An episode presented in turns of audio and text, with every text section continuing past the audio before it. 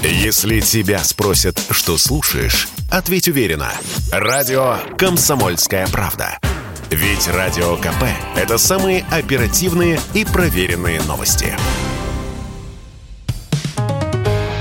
«Экономика» на Радио КП. Здравствуйте, дорогие радиослушатели! В эфире наш ежедневный обзор главных экономических новостей. И предлагаю поговорить о господдержке, которая ждет нас в эти непростые времена. Госдума приняла закон о кредитных каникулах. Давайте разберемся, кому их дадут и как их получить. Итак, кредитные каникулы – это период, в течение которого можно не выплачивать долг по кредиту. Штрафы при этом не начисляются, и отсутствие платежа не считается просрочкой.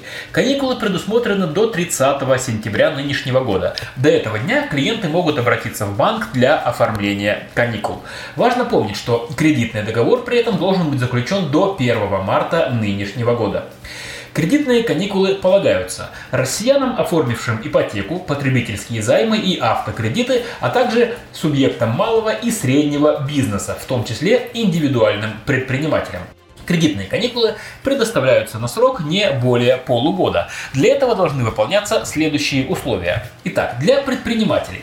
Компания должна быть зарегистрирована в едином реестре субъектов малого и среднего предпринимательства, не находиться в процедуре банкротства и индивидуальный предприниматель не должен прекратить деятельность в качестве ИП. А для обычных россиян, чтобы получить кредитные каникулы, должны выполняться следующие условия. Доходы упали более чем на 30%, заемщик в данный момент не находится на таких каникулах и кредит должен быть не больше установленного правительством уровня. И вот тут кроется главная сложность. Что такое установленный правительством уровень? Ответа на этот вопрос пока нет. Полагаем, что он будет, когда закон вступит в силу. Но очевидно, что ситуация будет аналогична кредитным каникулам, которые действовали в пандемию.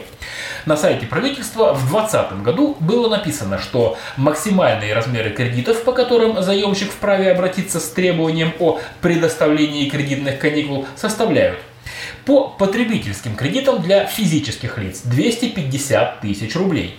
Для индивидуальных предпринимателей 300 тысяч рублей по автокредиту 600 тысяч рублей, по ипотеке 2 миллиона рублей. При этом сделаны исключения. Для Москвы 4,5 миллиона рублей, для Московской области, Петербурга и Дальнего Востока 3 миллиона рублей. И вот поэтому, по словам председателя правления Международной конфедерации обществ потребителей Дмитрия Янина, в пандемию воспользовались каникулами только 5% обратившихся. Многие жаловались, что им отказывают в каникулах из-за того, что размер кредита выше лимита кредита. И еще. Не забудьте, что в период кредитных каникул проценты продолжают начисляться. Их все равно придется выплачивать, но просто позже. Ну и напоследок давайте поговорим о самолетах, с которыми все сложно. До 28 марта европейские лизинговые компании должны отозвать из России свои лайнеры. Это часть санкций Евросоюза. Российским авиакомпаниям запрещено использовать европейские самолеты, а также получать запчасти к ним. Отдельное заявление выпустил американский концерн Boeing. Там говорится о приостановке сотрудничества. Не будут поставляться новые самолеты, сворачивается техническая поддержка и обслуживание российских самолетов. Главная проблема тут в том, что большая часть наших самолетов в лизинге у зарубежных, преимущественно европейских компаний. Лизинг – это долгосрочная аренда. Лизинговая компания покупает у производителя самолеты, регистрирует их и сдает в аренду перевозчикам. Это общемировая практика. Выкупать самолеты в собственность даже для крупной авиакомпании слишком накладно. Сейчас данные по владельцам самолетов, которые используют российские компании, уточняет Росавиация. Но есть оценки, которые уже собрала западная пресса.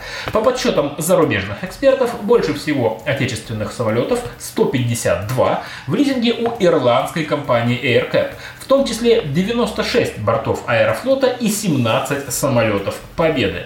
Всего в лизинге у ирландских компаний порядка 240 российских самолетов. Конечно, не все так плохо.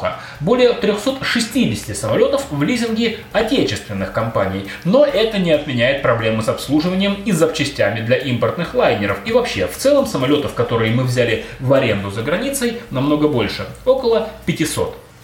Пока самолеты продолжают летать. Попытка изъять борт была всего одна. Победе пришлось оставить самолет в Стамбуле, на нейтральной территории.